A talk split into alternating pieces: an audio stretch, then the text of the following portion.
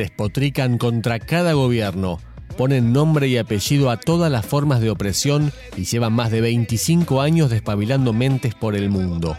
Así se presenta este libro que relata la historia de Las Manos de Filippi, una banda que en el estribillo del primer track de su disco debut ya cantaba Hay que matar al presidente, que critica y putea por igual a Menem, a Macri, a la iglesia, a Dualde, pero también a Cristina y a los gobiernos disfrazados de progresistas que negocian con la miseria generalizada y la megaminería, por ejemplo.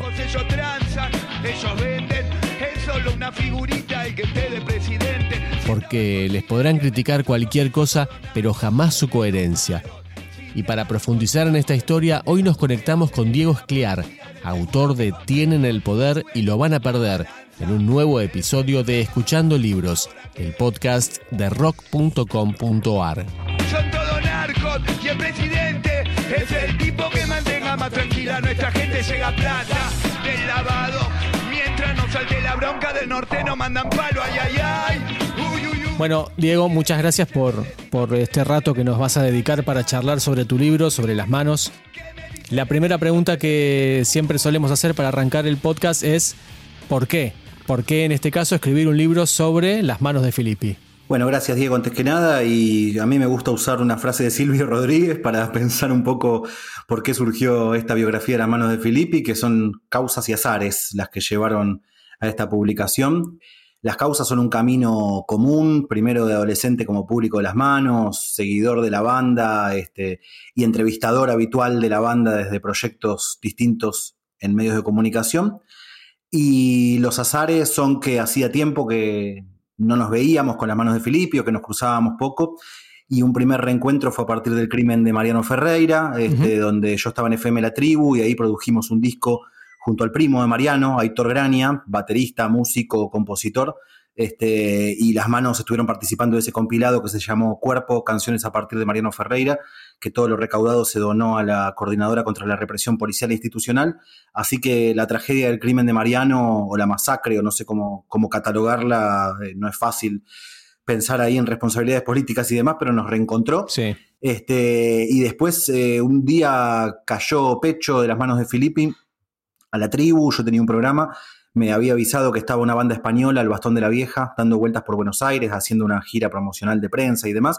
Querían conocer la tribu, los invité, este, hicimos una entrevista y yo había leído en una nota que habían dado las manos de Filippi por los 25 años de la banda, eh, en Clarín, donde decían que estaban pensando en hacer su biografía, un libro. Yo había hecho la biografía de Arbolito este, y le pregunté a Pecho quién iba a escribir esa biografía de las manos y me dijo, la verdad, lo tiramos porque es algo que tenemos ganas, tenemos archivo, pero no tenemos, eh, no, pensamos quién lo iba a escribir eso. Este, y ahí me, postulé y quedé, quedé como único candidato, me presenté este, y bueno, empezamos a trabajar ya directamente en, entrevistas, en revisar material de archivo, en escribir ese libro de las manos que buscó sus caminos de edición hasta que encontró el plan A. Después de haber recorrido plan C, plan B, encontramos el plan A, que es con Gourmet Musical. Claro. O sea, es haber estado en el momento adecuado, en el momento justo. Este, ni más ni menos. Contame cómo, ¿Cómo pensaste la producción del libro, más allá de, tus relaciones personales que ya tenías con ellos, personales y profesionales que seguramente tenías con ellos, pero, pero cómo, qué contacto tuviste para armar el libro? ¿Fueron entrevistas? ¿Durante cuánto tiempo? Sí, el mecanismo de producción tuvo que ver primero con una serie de entrevistas, sobre todo con Cabra y con Pecho, eh, varias entrevistas de ir a la sala de ensayo, por suerte somos medio vecinos ahí, el búnker de la paternal de la banda y mi casa, eso ayudó bastante a la producción. Este, yo estaba haciendo papá casi al mismo tiempo que empezó la producción del libro y la cercanía facilitó mucho las cosas. Así que eh, sí, una serie de entrevistas, largas entrevistas, cronológicas, empezamos a recorrer la historia eh, eso nos hizo ir más atrás del origen de la banda, incluso a las vidas personales de los integrantes, al recorrido de Cabra como músico, incluso antes de la conformación de las manos de Filippi. Fueron una serie de entrevistas casi durante, sí, ocho meses que estuvimos juntándonos asiduamente a charlar. En paralelo yo iba haciendo una reescucha de los discos y una reescucha ya más profesional, no tanto como oyente y nada más, sino a sacar conclusiones, a anotar cosas que me llamaban la atención. Eso habría nuevos temas de conversación para distintas entrevistas con ellos. Este, y en paralelo también empezar a revisar todo el material de archivo, una gran caja roja de flyers, de fotos, de notas de prensa, empezar a escuchar grabaciones inéditas, piratas que daban vueltas, este, y después empezar a hablar con todo el entorno de la banda, no solo con el resto de los integrantes que no son por ahí Pecho y Cabra, que son un poco los motores más habituales, y Pablo Marchetti, sino hablar también con gente que trabaja en, el grupo, con ex integrantes, con colegas periodistas para pedirles opiniones y miradas, con colegas de otras bandas, los auténticos decadentes, Capanga, empezar a ir a ver mucho más a la banda en vivo también fue parte de la producción, volver a un ritmo de recitales hasta que la pandemia lo, cortó un poco, pero este, volver a hacer un poco eso y un poco lo que hice como escritor fue casarme con las manos durante el tiempo que duró la producción del libro, ¿viste? O sea, quemando a mi compañera, este pobrecita que estuvo escuchando la mano de Filippi todo el tiempo de producción del libro, hmm. que es empaparme absolutamente de esa perspectiva del mundo y asumirla casi como propia para poder escribir.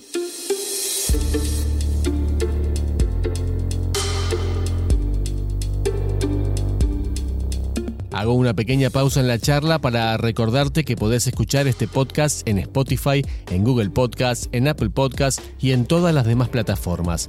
Te pedimos por favor que te tomes un par de minutos para compartir el episodio, para que nos sigas, nos pongas me gusta o nos califiques, porque esa es la mejor manera de ayudarnos a difundir. No te sacamos más tiempo, seguimos con las manos de Filippi.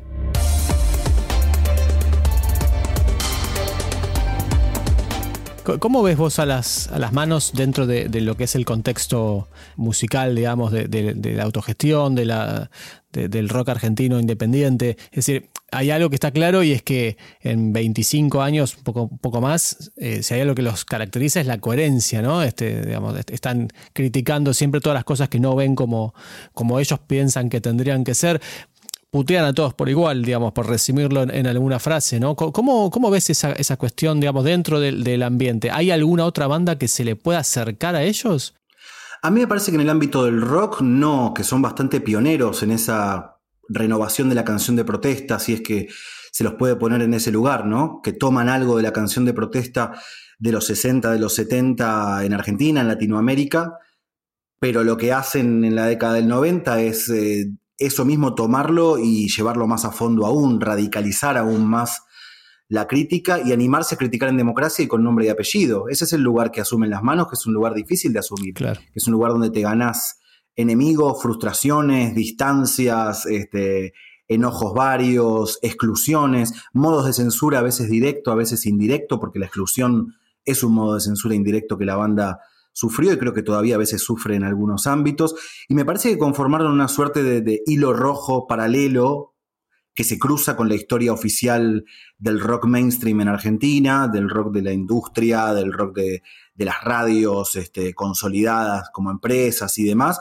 No quiere decir que no hayan estado en esos lugares, que no suenen en esos lugares, pero no es tan habitual escucharlos. Entonces tejieron ese hilo rojo medio en paralelo, medio cruzándose con la historia oficial que también hay que verlo por el lado de las articulaciones que, fueron generando, que no son solo únicamente del ámbito de la música, ¿no? O sea, es imposible entender la historia de la mano de Filippi sin ver el cruce con organizaciones sociales, con movimientos políticos, con referentes sindicales, eh, con sus propias trayectorias dentro de la militancia política, con las masacres de la democracia en Argentina, es decir, decir la mano de Filippi, es decir, todos los días, no sé, Mariano Ferreira, Santiago Maldonado, Luciano Arruga, eh, las violencias hacia los pueblos originarios, las violencias hacia los trabajadores y trabajadoras de base.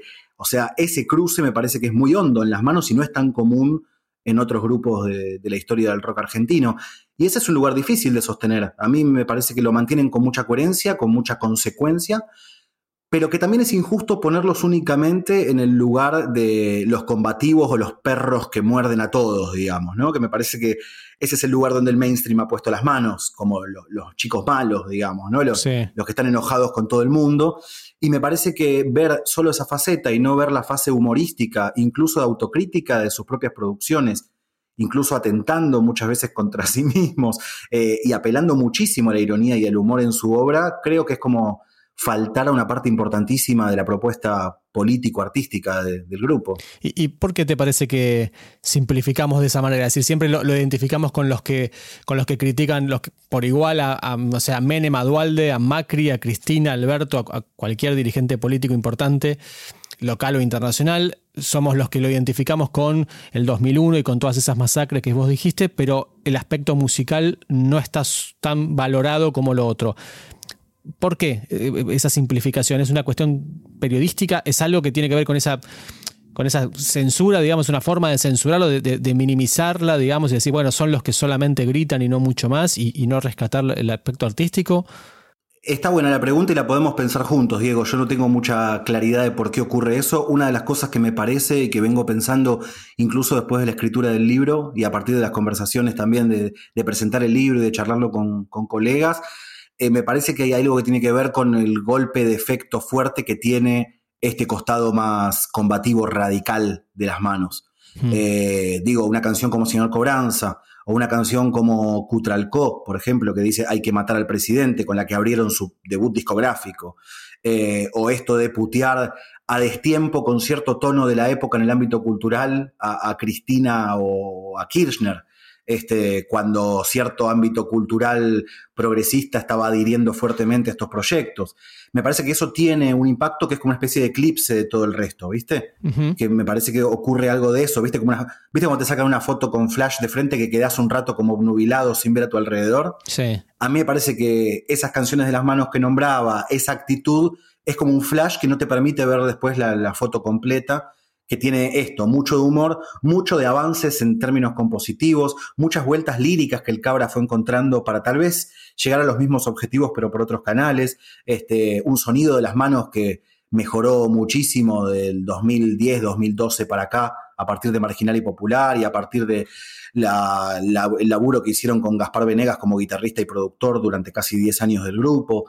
Eh, creo que todo eso a veces queda en un segundo plano eh, por, lo fuerte de esa foto con flash, que son eh, las canciones que mencionaba y esa actitud más combativa, y porque por lo general me parece que el sistema, los sistemas de comunicación también necesitan encasillar de una manera clara y concisa las cosas, ¿no? Pongámoslo en la cajita de los combativos y se terminó. Y no hay fiesta y no hay humor.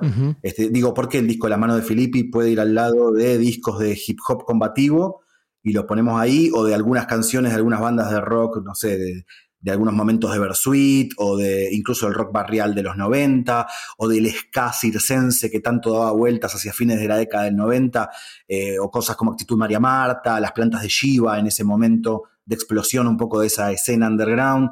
Este, ¿Por qué los ponemos ahí y no los ponemos al lado de los discos de Leo Maslía o de Pesetti o de bandas infantiles o bandas más eh, eh, puestas en lo fiestero como pueden ser los auténticos decadentes o Capanga?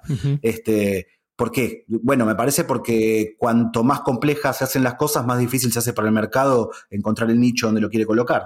Bien, tiraste un montón de puntas recién como para ir, a ver, retomando un poco lo que dijiste y, repreguntarte. Mencionaste señor Cobranza, obviamente eh, la Versuit es inevitable. A mí lo que me, sorprende y creo que hay que valorar es que si vamos a la carrera de la banda, seguramente el, nombre de las manos salta del under a la masividad a través justamente del señor Cobranza y, la, y la versión que hace Versuit. Y vos lo que remarcás es cómo les juega en contra, ¿no? Ese, ese momento en donde la discográfica les hace una, mala jugada, este, el pelado Cordera también está ahí medio cómplice. Pero digo, la frustración que pudo haber sentido probablemente la banda, ¿no? De, haber este, dado un paso atrás en ese crecimiento y que todo el mundo hable de su tema sin que ellos estén involucrados, y aún así, digamos, sobreponerse y, poder avanzar mucho más de, este, digamos, un, paso para, para atrás para dar dos para adelante, probablemente. Sí, esos dos pasos para adelante tardaron en llegar, porque el impacto de lo que pasó con Cobranza le costó caro a la banda en ese momento, ¿no? Le costó caro, digo, en términos de, exclusión absoluta, básicamente de que una composición increíble como Cobranza adquiriera una relevancia internacional, a veces sin mencionarlos a ellos mismos. Este, de esto no responsabilizo a la Versuit, que pudo haber tenido un grado de responsabilidad, pero creo que siempre que pudieron, con el tiempo, entendieron que tenían que darle el crédito a las manos de esa composición. Este, pero tardaron, digo, la banda quedó prácticamente disuelta después de Arriba las manos, esto es el Estado, que fue el disco debut de las manos de Filippi, que salió un poco después que Libertinaje con Señor Cobranza de Versuit. Este, eso hizo que la banda quede prácticamente parada, que se vayan a España. Primero se fue el Cabra solo a España a probar ahí la vida como músico callejero con su familia. Cuando logró asentarse un poco ahí, fueron dos integrantes más del grupo a tratar de rearmar un poco el proyecto y la banda en Barcelona. Eh, hasta que volvieron a Buenos Aires, casi por una invitación de Manu Chao con el debut de Radio Bemba Sound System, este, el debut solista de Manu Chao en Buenos Aires, y ahí vuelve a conformarse las manos en, Buenos Aires, pero el impacto de cobranza había dejado ahí como una sangría importante, ¿no? Como un problema importante para seguir tocando, porque básicamente cuando te ponen en el lugar de los autores de esa canción, cuando quedas además envuelto como en este mecanismo de censura, peleado con la Versuit, peleado con Universal, con un disco que te editan pero queda cajoneado, cuando solo te llaman los periodistas para hablar de si tenés quilombo con el pelado Cordera o si puteaste a Santolaya y todo lo otro queda obnubilado, es muy difícil la salida de, de ese lugar.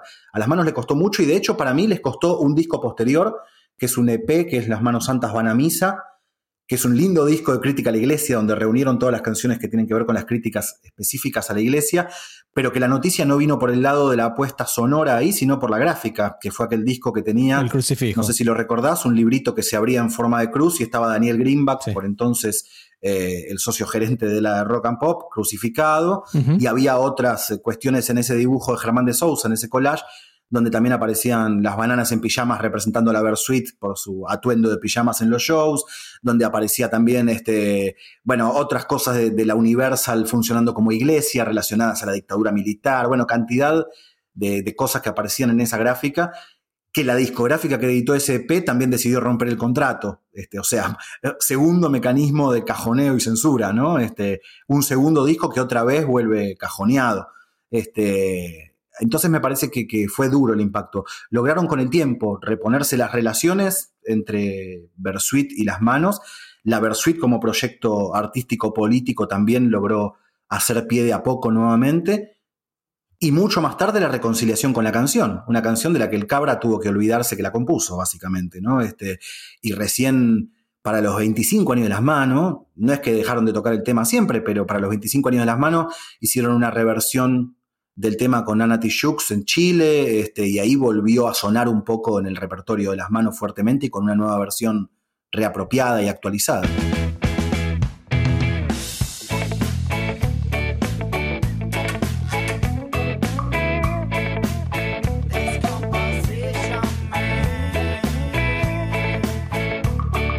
La edición del libro incluye el rescate de afiches callejeros y flyers de varios shows, así como fotos con varios artistas reconocidos mundialmente que quisieron conocerlos. Sí, todo el material gráfico es material que la banda atesora. Este, muchas cosas estaban en papel, tuvimos que ponernos a escanear.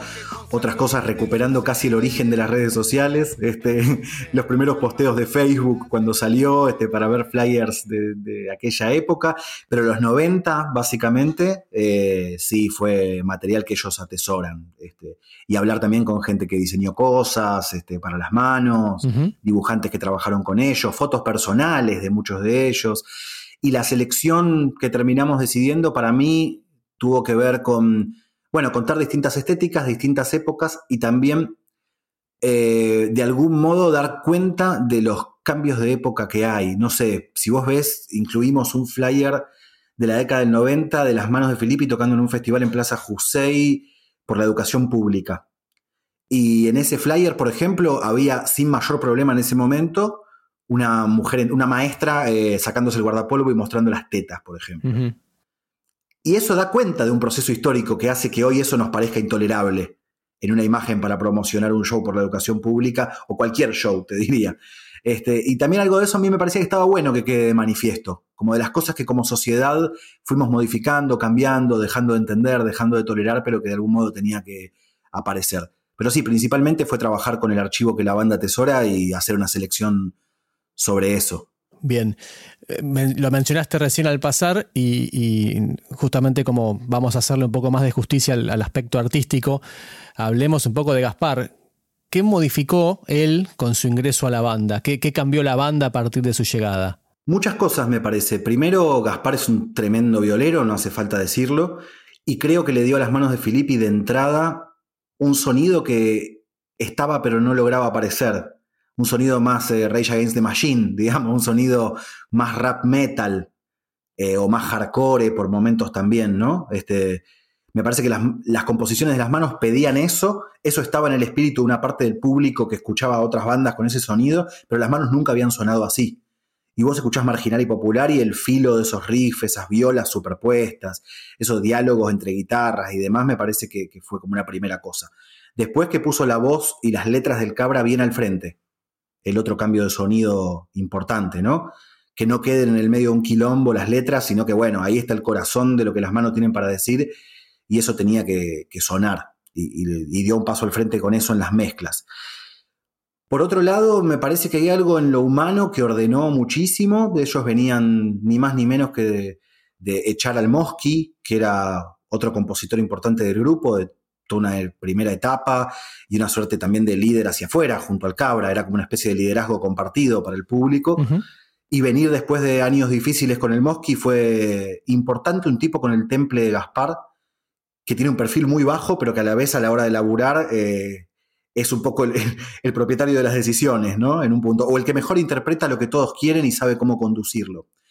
Eh, eso como violero y como, como productor. Y como productor para mí hizo otra cosa importantísima que fue agarrar todas las canciones del Cabra que daban vueltas en cassettes piratas o que nunca habían sido grabadas en un estudio y estaban todavía en cosas de porte estudio que el Cabra había hecho en algún momento y demás, y orquestarlas para que suenen en lo que fue la calecita de las manos ese disco DVD donde aparecen canciones como El hinchapelotas, El borracho, bueno, cantidad de temas muy conocidos del Cabra también y que nunca habían sido bien grabados. Así que ahí hubo una especie de justicia con el archivo de canciones del Cabra y ahí hay un gesto que no es solo musical, sino humano, que es haber permitido que el Cabra quede con el disco rígido cerebral limpio para nuevas composiciones, ¿no? Claro. Que eso es eh, que, algo que me parece que el Cabra le, agradece hasta hoy a Gaspar de haber hecho eso. Y después también por pedido de algunos productores de Europa se grabó un disco que acá circuló poco, que está en internet igual que en Los Métodos Piqueteros, que son básicamente todas las canciones que las manos de Filippi tenían hasta ese año, creo que hasta 2008 si no me equivoco, donde, bueno, canciones que habían estado en todos los discos hasta ahí, que sonaban como sonaron en su momento, se regrabaron, se remezclaron y fueron las que sirvieron como carta de presentación en Europa para giras ya más profesionales de las manos con fechas cerradas desde acá, con cachet, cosas que permitieron que, puedan viajar, quedarse un tiempo, volver y seguir grabando. Da toda la sensación, y vos que los conocés más de cerca y, has trabajado en este libro, una de las conclusiones, me parece, es que ellos no comprenden la, música sin la militancia, ¿no? Y llevan esa militancia a la práctica al punto de, impulsar el, el, el MUR, el Músico Unidos por el Rock.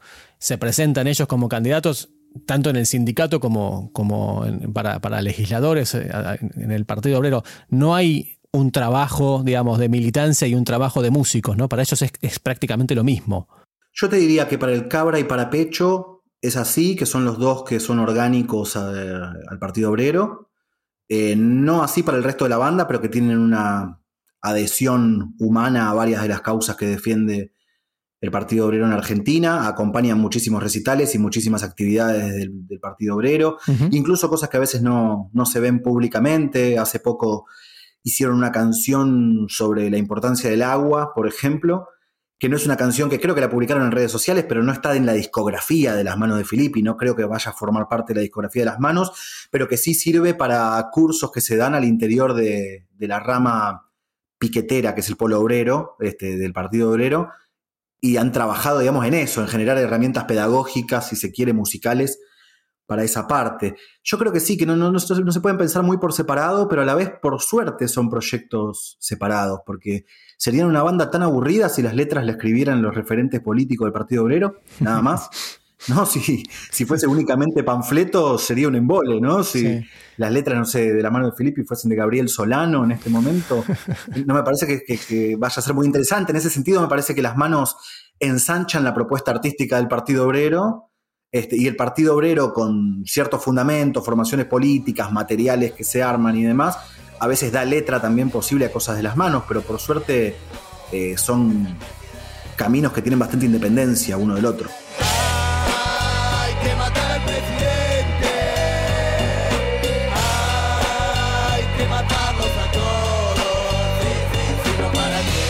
¿Cuál es la importancia de los artistas en, la difusión de esos reclamos sociales? Digo, más allá de, las manos puntualmente, que, es la excusa para charlar hoy, pero ¿cuál es esa importancia que tienen los artistas para transmitir? A mí me parece que son a veces... Eh, me parece que son como amplificadores para públicos que tal vez no se enteran por los canales de las organizaciones sociales o de los partidos políticos o de los movimientos, ¿no?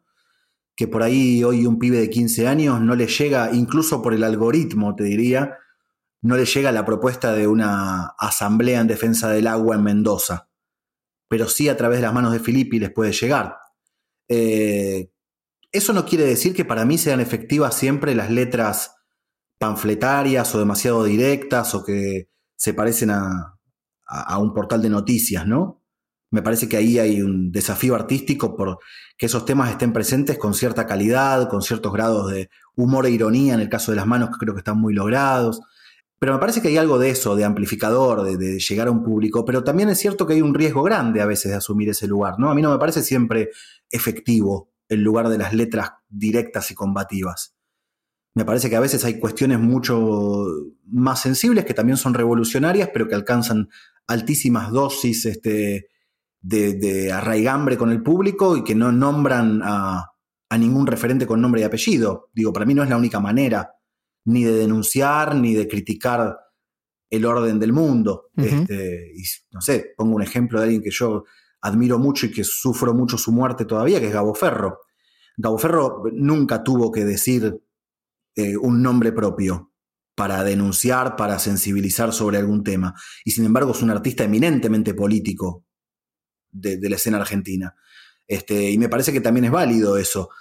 Para mí, con las manos de Filippi, la mejor vuelta que fueron encontrando a eso, después de haber hecho Cobranza, Cutralcó y esas letras tan directas, digamos, o Cristina, a mí la canción Cristina mismo, me parece que una vuelta muy buena que encontraron a eso la podemos ubicar en Wanda, una canción que está en el disco Macri, que Wanda tiene algo de nombrar problemáticas sociales, de denunciar, pero hacerlo desde un personaje que sabe de todas esas cosas, pero todo le importa un carajo porque solo está siguiendo la vida de Wanda Nara. Este, creo que esa vuelta que encontró el cabra es muy efectiva, porque ahí se incorpora la dosis del humor, quita drama, quita tragedia y te hace entrar por otro lado al asunto. Bien. ¿Cómo definirías a las manos para alguien que no los conoce? Qué buena pregunta. Eh, creo que es la banda que renovó la canción de protesta en la región y que han logrado a través del humor quitarle la noción de sacrificio a ese lugar. Creo que esa es una manera de poder definirlos casi tuiteramente. Bien. Ya entrando al final, ¿Cuál es la enseñanza que, nos deja la lucha de las manos? ¿Se puede resumir en algo? ¿O es simplificar también? Sí, que creo que luchar por mejores condiciones de existencia puede ser un plan divertido, eso más desde la propuesta artística. Y por otro lado, que hay algo de el plan laboral, artístico y amistoso que puede ir de la mano y ser efectivo, cumplir objetivos. Que no por ser eh, buenos amigos, no tenemos que profesionalizarnos y que no por ser artistas que expresamos sensibilidades, tenemos que rehusar una vida económica y trabajar de otras cosas. Que todo eso puede confluir. Hay algo a lo que ellos llaman empresa de arte independiente, que me parece que hace confluir todas este tipo de cuestiones. Y tal vez eh, esa sea una de las grandes enseñanzas de la logística, si se quiere, de las manos de Filippi, no tanto de la propuesta únicamente artística, más de la dimensión organizativa y política del grupo. Creo que eso es fundamental, ¿viste? Que, que podemos trabajar de lo que nos gusta, básicamente.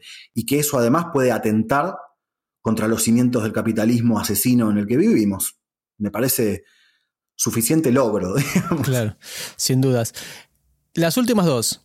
¿Te animás a hablar de algoritmo recién? ¿Te animabas a armar un top 3, un top 5, pero no con las necesariamente las más populares, sino con, las más representativas, con, fuera de ese algoritmo de, cantidad de escuchas? Dale, tomo en esto solo a las manos de Filippi y no a los proyectos paralelos que me parece que tienen enormes canciones también. Dale. Me refiero a Agrupación Mamani, Sache Chino y, y al Exagerado, entre otras formas que adoptan las manos que me parece que tienen canciones increíbles un top 3 de las manos de Filippi. Gorrión Porteño en, el puesto 1. No hago, viste, la de empezar del 3 al 1. Vamos al 1 directo, porque es el primero que se me vino a la cabeza. Sí, sin sorpresas. Gorrión Porteño, canción que está en Marginal y Popular en una versión así como mid-tempo, medio hardcore lento, digamos. Este, que es una canción que habla del contexto de encierro con una suerte de vueltas líricas del cabra increíbles.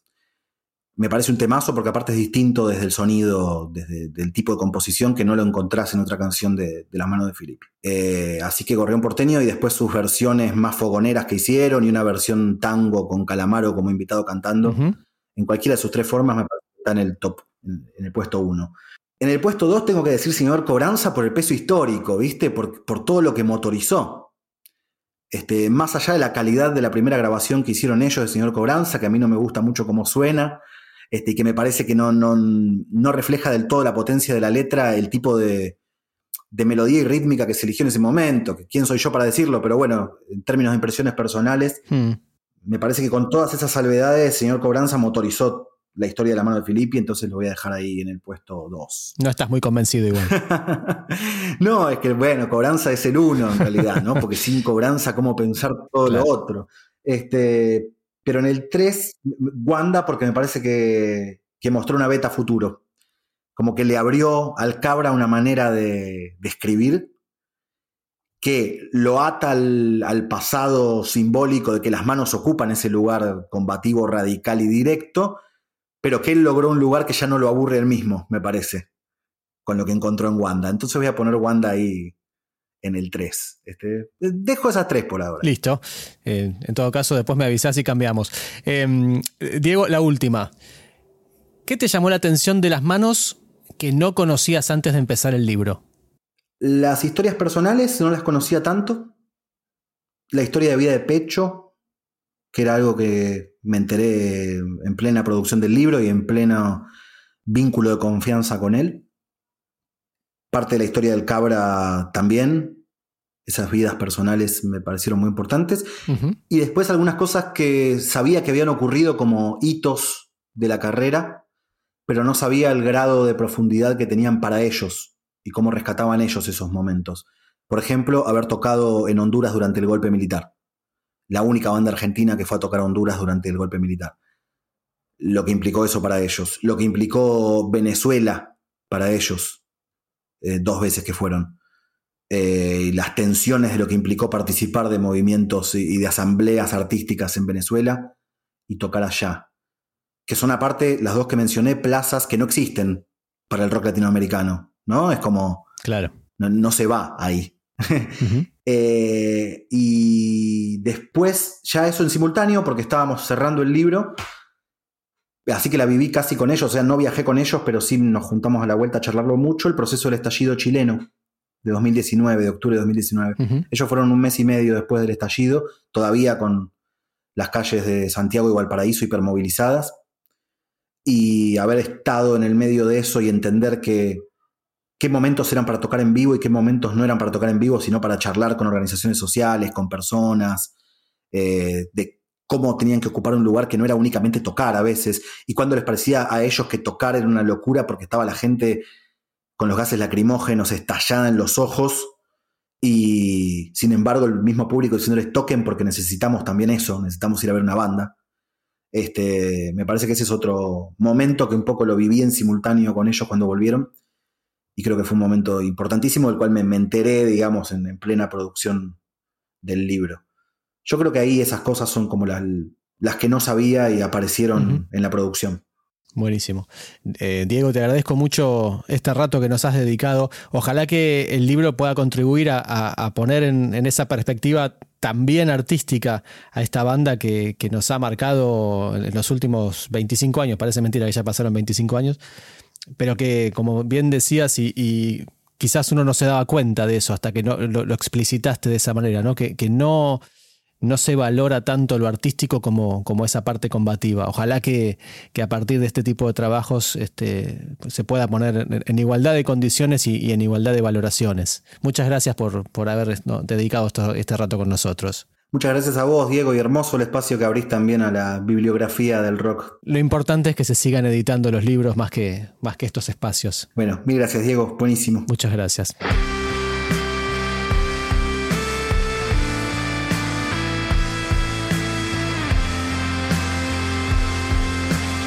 Escuchando Libros es un podcast de rock.com.ar, pionero en la Argentina en la producción de contenidos multimedia vinculados a la música. Yo soy Diego y te esperamos en Spotify, en todas las plataformas de podcast y también en redes sociales. Si llegaste hasta acá, te pedimos por favor que nos ayudes a crecer compartiendo y calificando este episodio. Muchas gracias por estar ahí y damos vuelta a la página para escucharnos en la próxima con otro artista y otro libro. Y vuela, trae cositas de afuera, un flyer trucho que toca de la.